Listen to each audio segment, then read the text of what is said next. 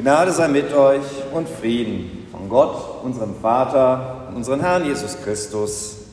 Amen. Ja, liebe Gemeinde, wie ihr bestimmt bemerkt habt, haben wir es an diesem Sonntag ja mit nicht so ganz so erfreulichen Seiten unseres menschlichen Daseins zu tun. Da ging es um Schulden, um nicht erfolgte Vergebung, um erfangene Vergebung, um Unbarmherzigkeit. Es geht heute um diese nicht so schönen Seiten, aber das ist halt auch nötig, glaube ich, denn wir müssen ja irgendwie damit umgehen, mit diesen weniger angenehmen Erfahrungen, mit denen wir alle irgendwie zu tun haben. Wie ist Ihnen denn zuletzt Böses in Ihrem persönlichen Umfeld begegnet? So wurden einige Personen gefragt und ich möchte Ihnen mal so eine Auswahl der Antworten hier vorstellen. Beginnen wir mit einer Sekretärin in einer Schule. Sie heißt Nicole. Mir ist vor kurzem das Böse begegnet, als jemandem Grenzen aufgezeigt werden mussten bei uns im Sekretariat in der Schule. Ein Schüler, dem man sein Handy abgenommen hatte, weil er es während des Unterrichts benutzt hatte. Er kam herein und wurde sehr aggressiv, als wir die Herausgabe verweigerten und sagten, dass er bis zum Ende des Schultages warten müsse. In ihm funkelten Zorn und Wut. Das Böse hatte komplette Macht über ihn und ihn selbst ergriffen. Die Szene dauerte ziemlich lange, weil er sich nicht beruhigen ließ. Im Gegenteil, seine verbale Gewalt drohte in körperliche Gewalt umzuschlagen. Durch das Eingreifen einer Lehrerin, die sich mit uns auch körperlich gegen ihn verbündete, verließ er dann wutschnaubend das Sekretariat. Da konnte ich es sehen, in seinen Augen das Böse. Eiche. Sie macht eine Ausbildung zur Rechtsanwaltsfachgehilfin. In meiner Kanzlei arbeiten mehrere Anwälte. Kürzlich war ich mit einem ganz normal alleine im Kopierraum. Wir haben während wir beide kopierten, ein bisschen geredet. Er hat mir Komplimente gemacht. Und als er vor mir den Raum, den Raum verließ, hat er kurz mit seiner Hand über meinen Hintern gestreichelt. Jetzt frage ich mich schon, ob das wirklich stattgefunden hat. Martin, evangelischer Gemeindepfarrer. Spontan fallen mir zu der Frage drei Dinge ein. Erstens, einmal in den vielen Jahren meiner Berufstätigkeit musste ich ein Mordopfer bestatten. Eine junge, engagierte Ärztin. Die Hintergründe der Tat blieben im Dunkeln. Es war einfach unbegreiflich. Zweitens. Ich begleitete eine im Heim wohnende, pflegebedürftige Mutter, die ihrer Tochter ihre finanziellen Angelegenheiten anvertraut hatte und nun damit konfrontiert war, dass diese dauerhaft Geld von ihrem Konto hinterzogen hatte. Erst die Intervention eines Arztes hatte den Vorgang aufgedeckt. Drittens. Der Angriff Russlands auf die Ukraine scheint mir eine unfassbar böse Tat zu sein, angesichts derer ich in Gottesdiensten und Friedensandachten kaum Worte finden kann. Tom, Restaurantbesitzer. Ich betreibe ein Restaurant mit Speisen im gehobenen Preissegment. Kürzlich war ein Kunde bei mir, der ein Essen mit Fleisch bestellte. Getränke bestellte er zurückhaltend. Als ich nach einiger Zeit wieder an seinem Tisch vorbeiging, hatte er eine ganze Flasche Premium Rum auf den Tisch stehen, die er offensichtlich selbst mitgebracht hatte und nun trank. Von mir darauf angesprochen entgegnete er, wieso passt doch zum Essen und ihr habt die Sorte doch auch auf der Karte.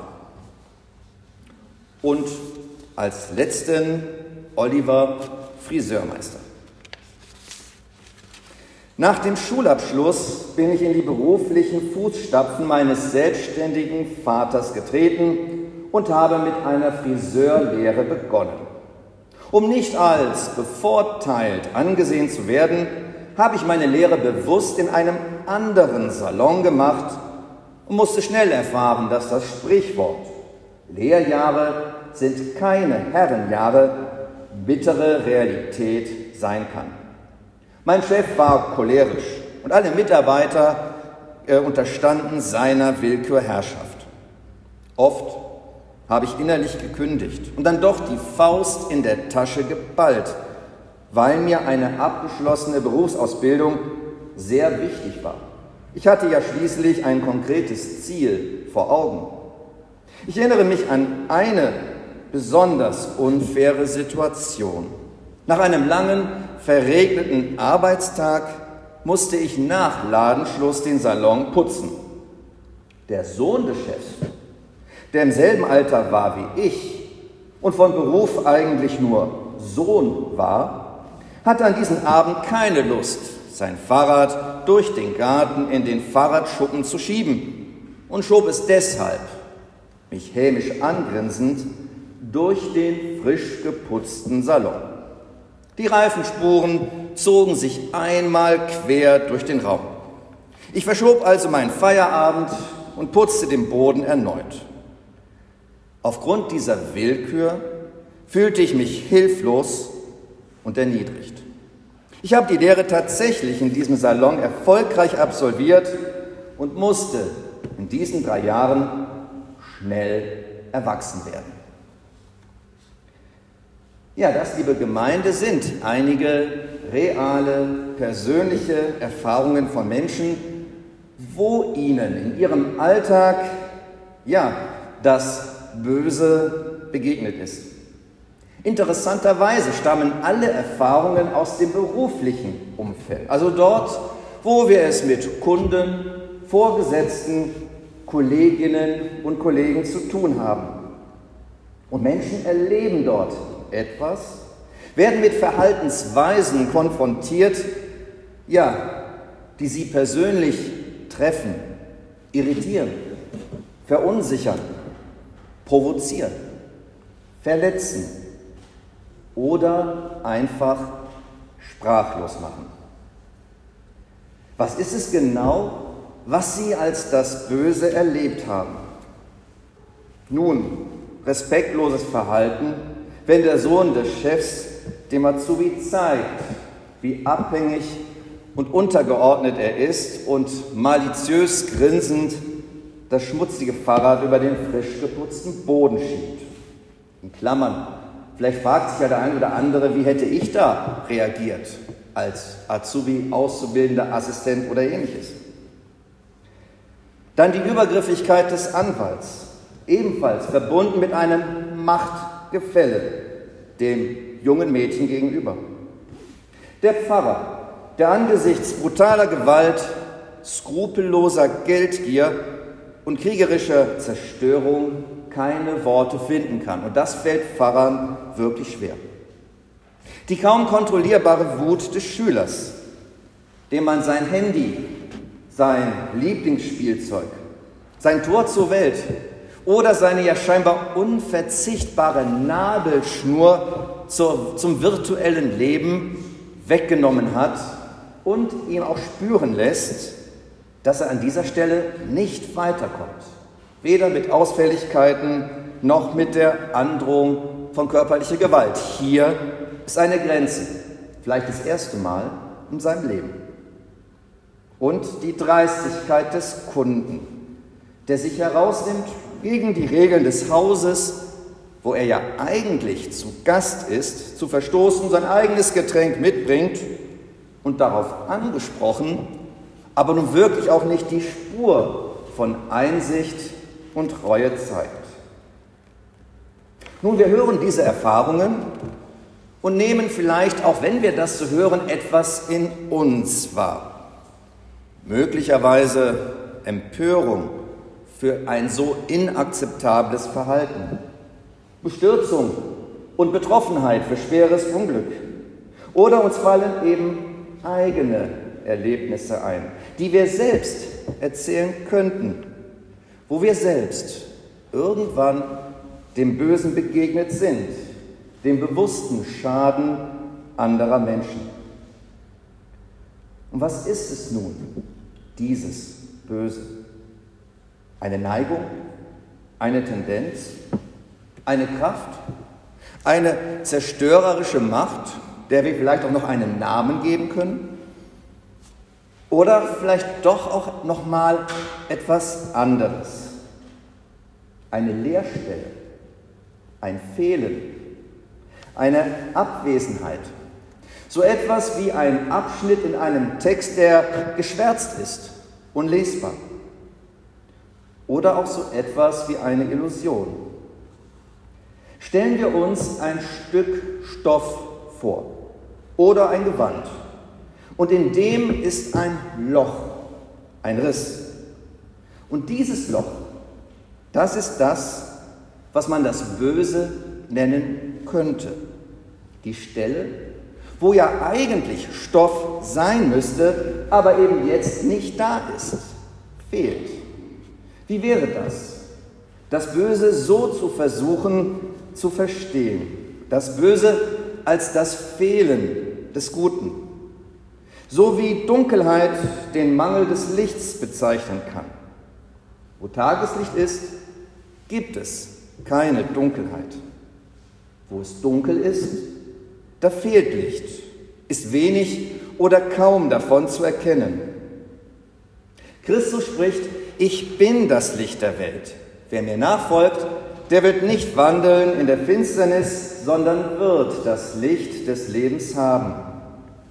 Das Gute, das wäre dann sozusagen das Warme, das Freundliche, das Orientierende, das Helle, das wegweisende Licht. Ein Licht, das prinzipiell ja jeden Ort erhellen und überall hineinstrahlen kann, das wir aber auch verdunkeln und abschirmen können. Das gute Wort Jesu vom Licht der Welt, es kann schlicht vergessen werden. Wo Menschen dann diesen Mangel verursachen, erhält Böses seinen Raum. Wir verlieren also das aus dem Blick, was wirklich ist, was Substanz hat. Wo wir Böses erleben, da bleibt von dem, was menschliches Leben, ja, was Menschen überhaupt ausmachen soll, nicht viel übrig. Und wenn wir es so verstehen, dann kann das Folgen haben, wie wir das Böse überwinden können. Ich lese dazu aus dem Johannesbrief. Liebe Kinder, ich schreibe euch, dass euch die Sünden vergeben sind, um seines Namens willen. Ich schreibe euch Väter, denn ihr habt den erkannt, der von Anfang an ist. Ich schreibe euch, jungen Männern, denn ihr habt den Bösen überwunden. Ich habe euch Kindern geschrieben, denn ihr habt den Vater erkannt. Ich habe euch Vätern geschrieben, denn ihr habt den erkannt, der von Anfang an ist. Ich habe euch jungen Männern geschrieben, denn ihr seid stark und das Wort Gottes bleibt in euch und ihr habt den Bösen überwunden. Vielleicht sind wir ja mit unseren Überlegungen gar nicht so weit entfernt von dem, was Johannes der Gemeinde schreibt. Ihr in eurer Gemeinde, ihr habt das Böse überwunden. Ihr habt das Wort Gottes in euch bewahrt. Ihr seid stark. Und warum? Weil ihr erkannt habt. So heißt es gleich dreimal. Ihr habt den erkannt, den Vater, den Schöpfer, den Grund des Seins. Was wirklich ist, das habt ihr gesehen. Ja, ihr habt das Licht wahrnehmen können. Ihr schaut auf das, was wirklich da ist und Bestand hat. Und damit habt ihr automatisch das überwunden, was finster, mickrig und kümmerlich ist. Ihr sucht euren Grund auf dem, was fest und beständig bleibt Und ihr dürft es so entdecken. Ehrliches, wirkliches Leben aus der Fülle. Wer sich das vor Augen führt, kann bestärkt, gefestigt oder wenigstens ein wenig getröstet mit den Situationen umgehen, denen Substanz und Geist fehlt. Oder anders gesagt, wir geben den Störgeistern so wenig Raum wie möglich. Man könnte auf Englisch sagen, don't feed the troll. Also wir füttern die Trolle nicht, die uns auf die Nerven gehen. Wer uns mit Worten treffen oder aus der Reserve locken darf, das entscheiden wir selbst. Springe nicht über jedes Stöckchen, was uns jemand provozierend hinhält, sondern schauen auf das, was es wert ist, was wirklich sein hat. Suchen Anknüpfungspunkte für Erhellendes. Kommen wir zum Schluss nochmal auf zwei unserer Personen zurück. Erst einmal unseren Restaurantbesitzer Tom. Der hat nämlich den ihn prellenden Besucher und Rumgenießer so geantwortet. Hat erst zugegeben, ja, ich war echt sauer und habe dann gesagt, du hättest mir ja wenigstens auch ein Glas von dem guten Rum anbieten können, war seine Antwort. Und Oliver, der Friseurmeister, sagt für sich, die Lehre, die ich daraus gezogen habe, ist die, dass mir der Teamgedanke in meinem eigenen Unternehmen heute besonders wichtig ist. Das Verhältnis zu meinen Kolleginnen ist durch Loyalität, Vertrauen, offene Worte und Freundschaft geprägt. Und ich finde, wenn man den beiden so zuhört, könnten sie ja vielleicht damit gemeint sein, mit denen, von denen Johannes schreibt, denn ihr seid stark und das Wort Gottes bleibt in euch und ihr habt den Bösen überwunden. Man könnte auch von den beiden sagen, ihr habt euren Weg gefunden, zu vergeben. Und der Friede Gottes, der höher ist als alle Vernunft, er bewahre eure Herzen und Sinne in Christus Jesus. Amen.